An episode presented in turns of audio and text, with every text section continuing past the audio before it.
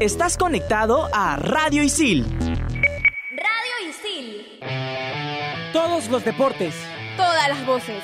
Un solo programa. En Radio Isil presentamos... En todas las canchas. Hola, ¿qué tal amigos? Bienvenidos a una edición más de En todas las canchas, el día de hoy y como siempre un programa cargadísimo de información. Para llevar las mismas estoy aquí con Mauricio, Alberto, Fernando y Pamela. ¿Qué tal Mauricio? ¿Cómo estás? Hola, ¿qué tal? ¿Cómo estás? Bueno, eh, hemos tenido un fin de semana lleno de acción y bueno, un gusto poder acompañarnos en la mesa. Mauricio que debuta en, todas las canchas. Alberto, ¿cómo estás? Hola muchachos, un saludo grande para la gente que nos escucha ahora mismo. Bueno, sí, tenemos bastante información. Juan Pablo Varillas, campeón en Santo Domingo y vamos a ampliar esa información en minutos. Pamela, ¿cómo estás?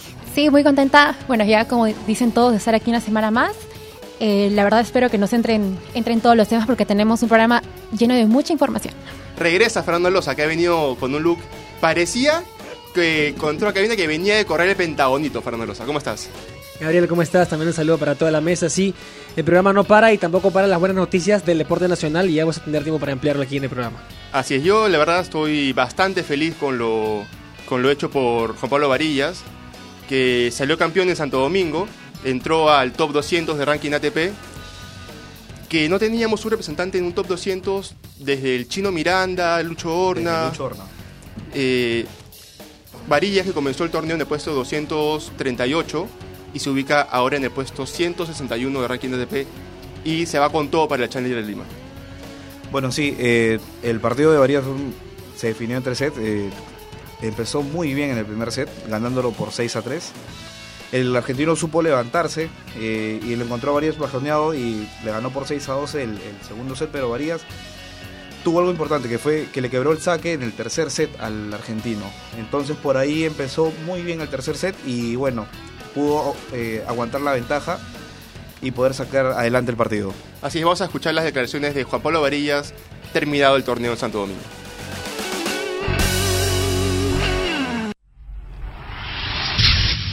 Es el torneo más grande que gané en mi vida, quizás este es el torneo más grande que gané en mi vida y quizás las victorias más importantes las he tenido acá.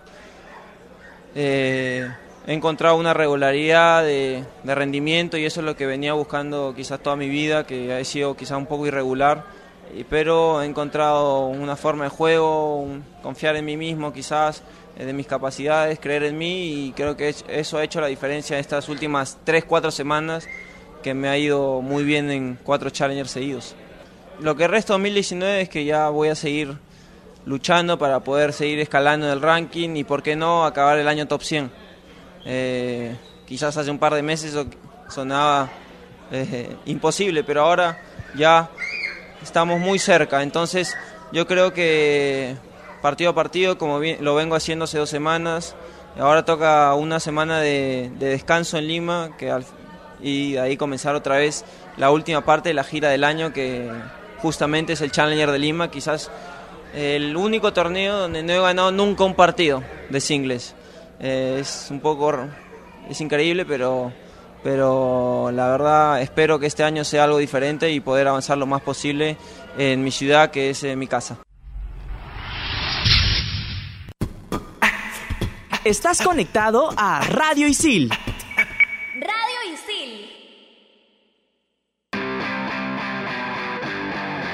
Esas eran las declaraciones de Juan Pablo Varillas, Alberto. A ver, Juan Pablo hace siete días había campeonado en Campinas, Brasil. Lo hace otra vez en Santo Domingo en un Challenger. La próxima meta de Juan Pablo es en Lima, en el Challenger que se va a desarrollar aquí en, en, en la capital. Medallista en los Panamericanos de bronce junto a Sergio Galdós.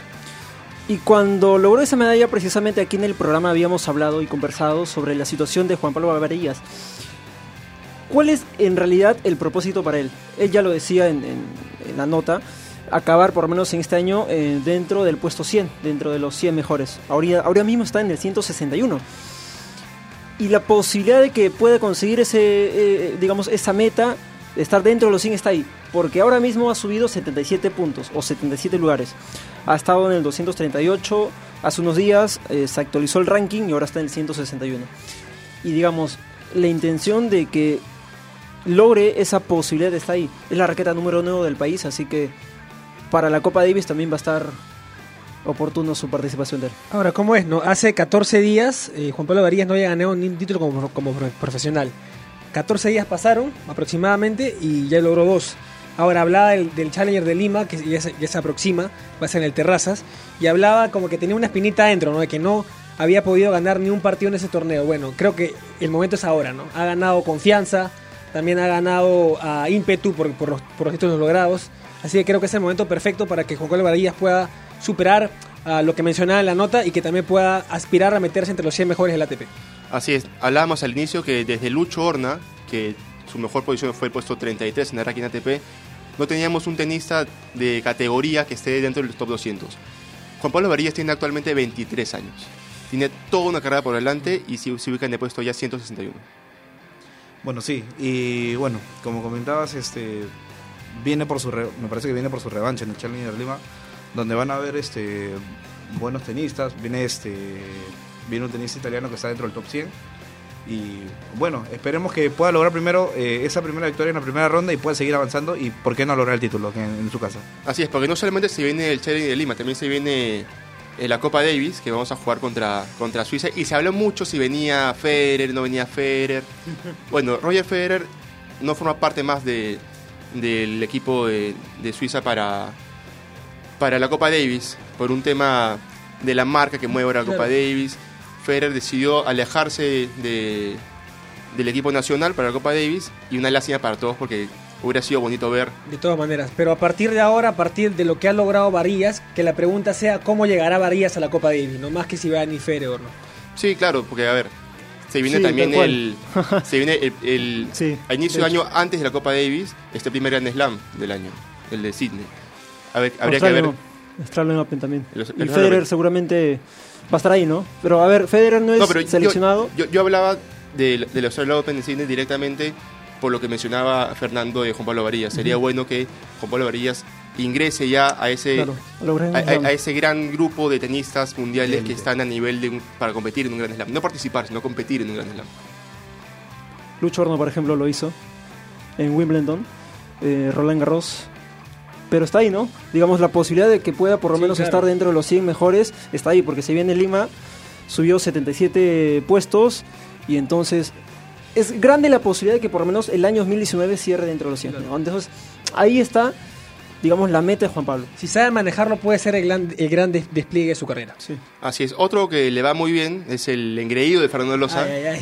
Diego Elías, Fernando. Sí, Diego Elías que lamentablemente se quedó entre los cuatro mejores, quería aspirar al, a, a poder a- a acceder a la final, sin embargo no, no pudo acceder a la final del Abierto de Estados Unidos, donde perdió con el número uno del mundo. ¿no? Eh, sabemos que en el, en el, en el squash eh, el top 10 está invadido por, por egipcios, ¿o no, este, Gabriel? Invadido por...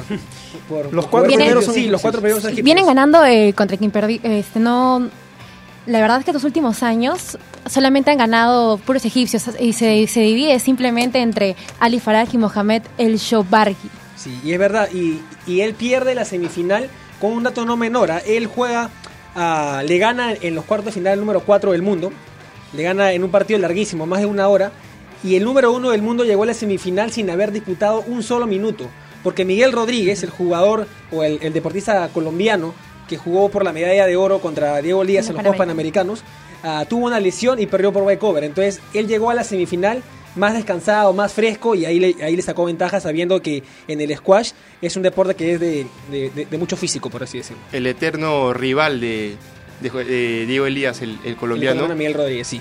Y yo me acuerdo cuando fuimos a conversar con, con Fernando, con, con Diego Elías, que él nos contaba, en ese entonces él estaba en el puesto 8 del, del ranking y decía, yo estoy en el 8, los 7 que están en- encima mío, 6 son egipcios. Entonces es un deporte que está dominado completamente por, por los egipcios, ¿no? Ah, Egi- y egipcias también.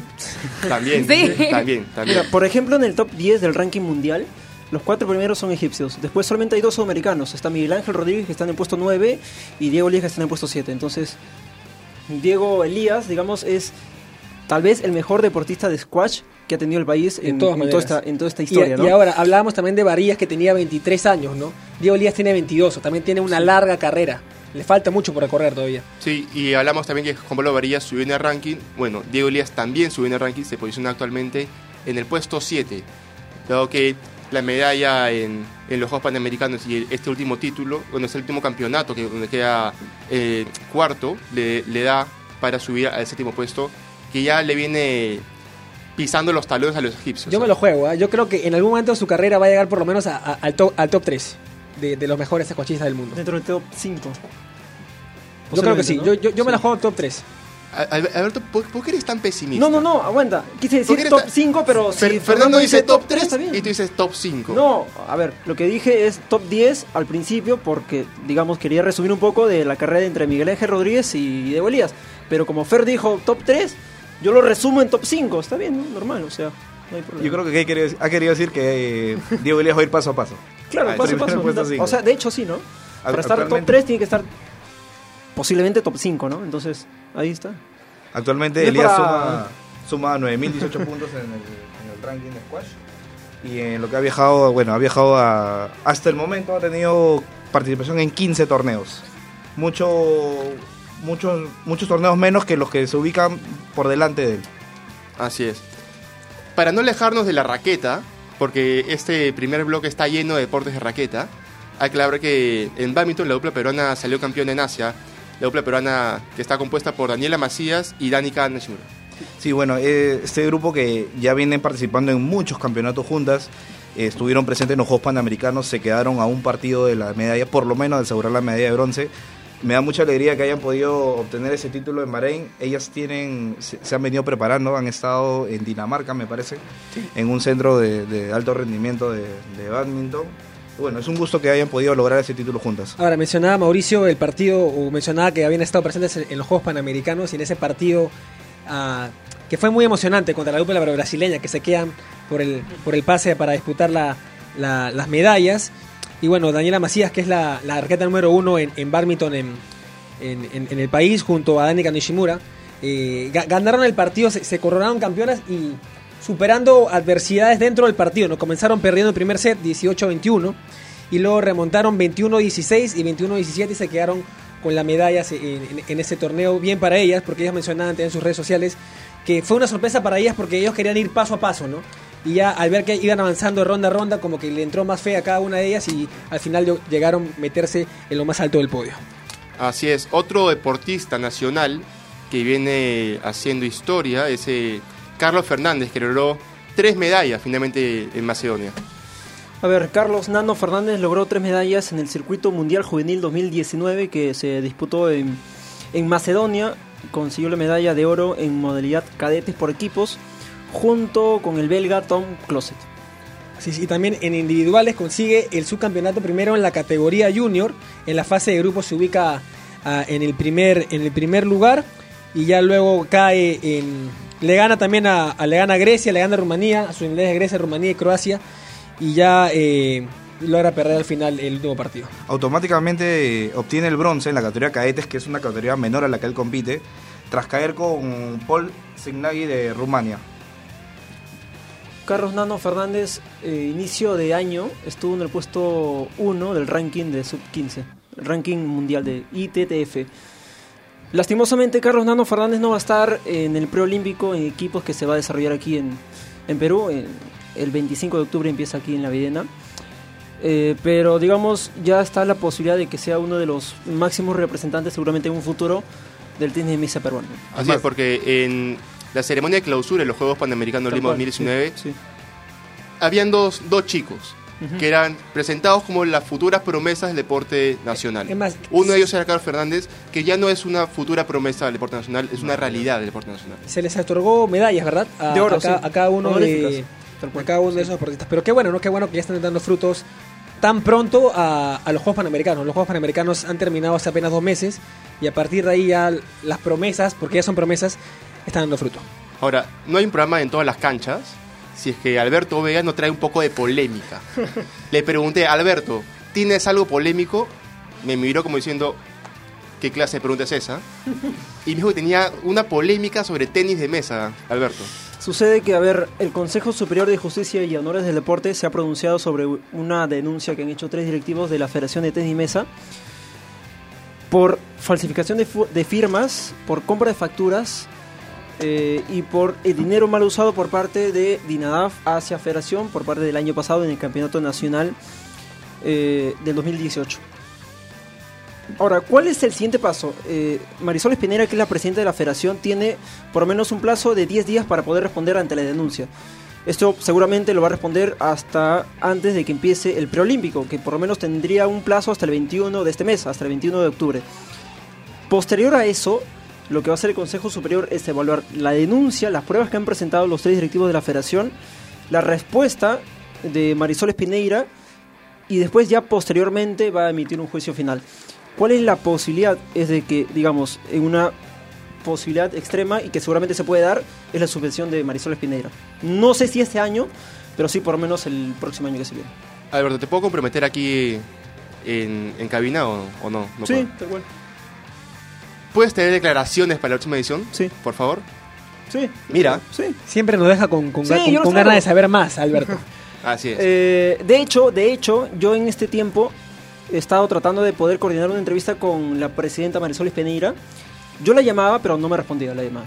No respondía tampoco el WhatsApp, así que eh, por lo menos por parte de ella no sé si tendría respuesta. De hecho, lo voy a intentar, pero eh, ya dependería de ella. ¿no? Así es. Toca pasar a la sección que la gente le encanta, que la gente se pasa toda la semana esperando para escuchar el informe de Fórmula 1 de Rodrigo Díaz de las Casas. Vamos con el informe.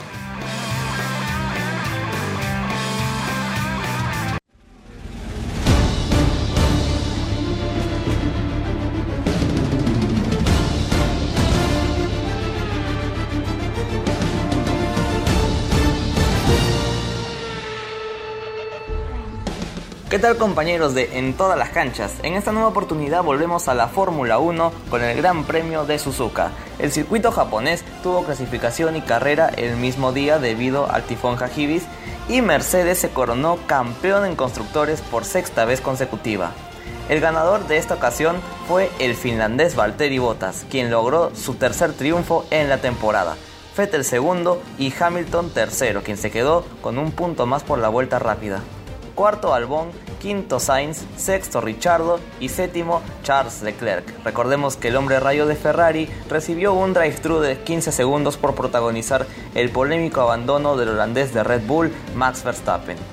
El campeonato de pilotos sigue siendo liderado por Hamilton con 338 puntos, Valtteri Bottas segundo con 274, tercero Leclerc con 221, Verstappen y Vettel cuarto y quinto respectivamente con 212 puntos ambos pilotos y Carlos Sainz es ahora el mejor del resto con 76 puntos superando al francés de Toro Rosso Pierre Gasly quien volvió a sumar en Japón y tiene actualmente 73 unidades y batalla con el español de McLaren por el sexto lugar del campeonato.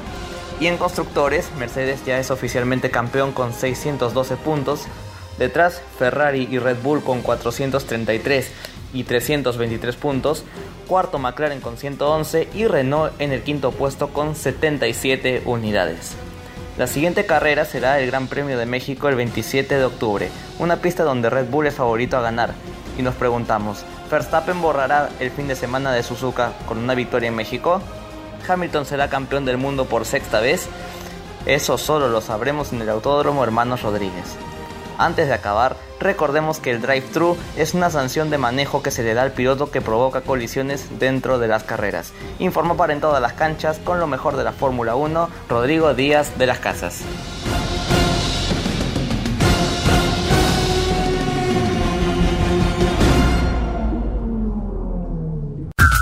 Estás conectado a Radio Isil.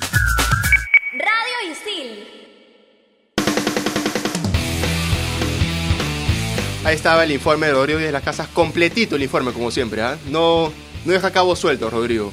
Eh, se está corriendo también el Rally Nacional Camino del Inca. Eh, 46 máquinas son las que están en, en competencia. Ya en la próxima edición ampliaremos un poco más sobre, sobre este rally. Pero para no, no movernos de- del mundo motor, hay que decir que Rodrigo Fluker se coronó campeón del IMM IMSA Prototype Challenge en Estados Unidos. Pamela. Muy bien, Gabriel. Sí, junto a su compañera de equipo, Austin McCuster, hicieron una gran campaña desde el inicio de la temporada a bordo de su coche número 47 47 Motorsports. ellos eh, lograron acumular los puntos necesarios a lo largo de, vi- de- ¿Tuvieron cuántas fechas? ¿Tuvieron siete fechas, perdón?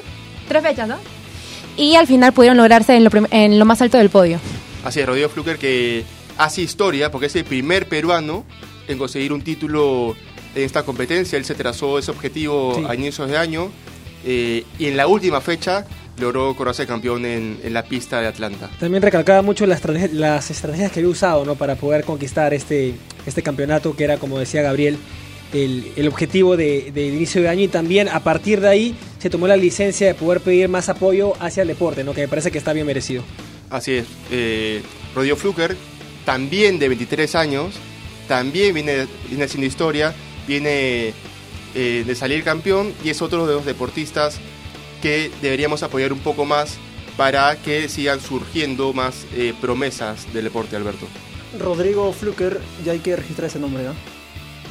Hay Ya- que tenerlo registrado. ¿Ya, ya, ya puedes escribirlo todavía no puedes sí, escribirlo? no, de hecho sí. No, que, es que es medio complicado porque tiene una, una P al inicio, pues, para Alberto, te pregunto. No, sí, sí se puede. Ahora, yo quiero preguntarle a ustedes si saben qué son los Juegos Mundiales de Playa. ¿Saben qué son los Juegos Mundiales de Playa o no?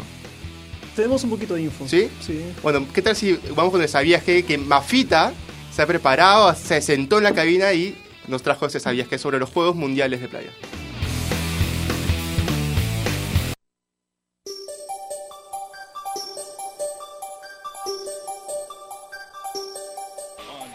¿Sabías que Qatar no iba a ser la sede de los primeros Juegos Mundiales de Playa? En un principio, la Asociación de Comités Olímpicos Nacionales asignó a San Diego para que sea la primera sede de los Juegos Mundiales de Playa. Sin embargo, este mismo le quitó los Juegos a la ciudad de California debido a que no tenían las condiciones económicas para organizarlos. Los Juegos Mundiales de Playa 2019 empezaron el 12 de octubre y terminarán el 16 de este mes. Son un total de 14 disciplinas, entre las cuales se encuentra el surf y el fútbol playa. Además, en estos Juegos participan 97 países y más de 1.500 atletas, entre los cuales está Perú con 6 representantes.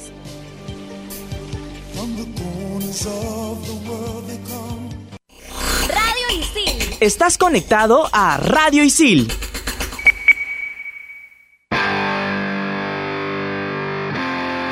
Ahí pe- el sabías que, perdón, ahora hacemos un poquito más sobre los Juegos Mundiales de Playa. Más fe decía al final que son seis los representantes peruanos, Alberto. Sí, son seis. María Alejandra de Osma, José Gómez de la Torre, Jesús Navarro, Ada Bravo, María Bramont y Naomi Espinosa. Seis peruanos en Doha. Ha Bravo que tú tuviste la oportunidad de algún momento eh, conversar con ella. Claro, porque ella representó a Perú en triatlón. Conversamos con ella en su oportunidad, también eh, nos hablaba un poco que su hermano estaba también dentro de la selección, pero digamos su hermano de Ada Bravo no pudo ir a Doha, pero sí fue ella, donde logró debutar en, en los Juegos Mundiales de Playa. Así es. Eh, bueno, en verdad estamos con el tiempo. Como siempre, Mafita nos está apurando un poquito. Pero no quería terminar eh, esta edición de todas las canchas sin antes comentar a la gente que este fin de semana se celebra el Día del Periodista Deportivo.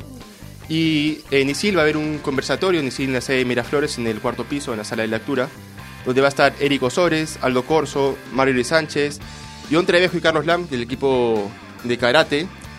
Eh, y es el día viernes a las 12 del mediodía. Están todos invitados. Es- un conversatorio que está dedicado y enfocado para los alumnos y exalumnos de ISIL. Con esta información, sabiendo que se viene el Día de Periodista Deportivo, quería comentarles a, quería preguntarles a ustedes qué les motivó para elegir a la carrera. A ver, ¿qué me motivó? año 2013 estaba en sexto o en quinto año de secundaria. Ya tenía la idea de poder ser periodista. Es más, eh, desde primaria, cuando yo tenía 10 años, conversaba mucho con mi mamá y le decía, y veía la televisión y le decía, yo quiero ser como ese señor que está ahí al frente de la TV, con el micro, de- delante de la cámara, llevar la información a la gente. De hecho, me acuerdo muy bien un partido de Champions final de Atlético Madrid contra Real Madrid, donde yo le dije a mi papá, un día voy a estar ahí, cubriendo, para todo Perú. Ajá. Por eso fue... Y, y la ahora Alberto Perú. se pasa por las federaciones, entrevistando a todos los presidentes y sacando todas las polémicas del deporte nacional. Mauricio, ¿a ti qué, qué te motivó? Bueno, es un caso casi similar al de Alberto. Desde muy chiquito me han gustado los deportes. Y hasta que llegué a ver eh, los Juegos Olímpicos de Atenas 2004. Desde ahí dije, este es lo mío, este- mi mundo es el deporte, de acá no me muevo y pude eh, más tarde encontrar eh, esta carrera. Ahora, me toca preguntarle a Fernando, pero yo sé que lo de Fernando va un poco más por el deporte mismo, porque Fernando corre el pentagonito todos los días. corre Ya para pentagonito. hermano, ya suéltame. Eh, y, Fernando, ¿qué, qué te motivó a, a estudiar? Sí, igual que Mauricio, a mí los deportes siempre me han gustado desde muy, desde muy chiquito, pero fue a partir también de, de unos Juegos Olímpicos, pero a partir del Londres 2012, justo estaba en quinto de secundaria y aún no, no tenía definido qué era lo que realmente iba a estudiar y fue en los Juegos Olímpicos de Londres donde realmente me, me animo a poder estudiar, a poder brindar información a la gente, todo, todo, to- toda esa cuestión y me- me- hasta ahora me encanta. Pamela, ¿tú cómo, cómo llegaste al periodismo deportivo? Bueno, la verdad, sí, lo, más, lo que más me ha gustado siempre era comunicar. Yo era una... Hacía mi mini resumen en la semana, le contaba a mi mamá, a pesar de que no, le interesaba nada el fútbol nacional, le contaba ganaba alianza y más eso con mi papá, entonces decidí enfocar más en el fútbol. Y de ahí me di cuenta que cada deporte era interesante, ¿no? Lo que más me gustaba era, era contar la, pequeña vocera a mis amigas que no entendían nada. Y la verdad que informarme del tema era bastante agradable. Entonces dije, si me gusta comunicar, me gusta informarme de deporte, entonces qué mejor que periodismo deportivo. Yo creo que la historia de todos es un poco parecida, ¿no? Siempre desde niños, pegados al deporte. A mí me pasó, también mu- mu- me pasó mucho lo que le pasó a Alberto. Eh, interés primero por el periodismo y, fin- y relacionarlo al, al deporte. Eh, año 2006, Copa del Mundo del 2006. Eh, me acuerdo que venía en los tarros de leche, a la espalda y venía los datos de los jugadores. Y me acuerdo clarito el de Permer Tesacker, que fue el primero que, que tuve. Eh, sin, duda un- un- una motivación el, hecho de, que ISIL eh, celebre el Día de Periodista Deportivo, eh, que, invites a, a grandes, a grandes representantes y no solamente se queden los hombres y en el fútbol, porque también viene Marjorie Sánchez, que es una futbolista profesional, y como dije, viene John Trevejo y Carlos Lam, que son karatecas profesionales que estuvieron presentes en Lima 2019. Bueno muchachos, los esperamos en el conversatorio, no hay tiempo para más y nos encontramos la próxima semana aquí en En Todas las Canchas.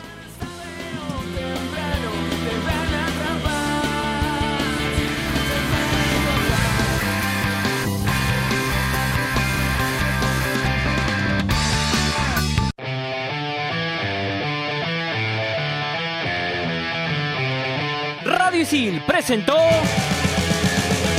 En todas las canchas. Estás conectado a Radio Isil.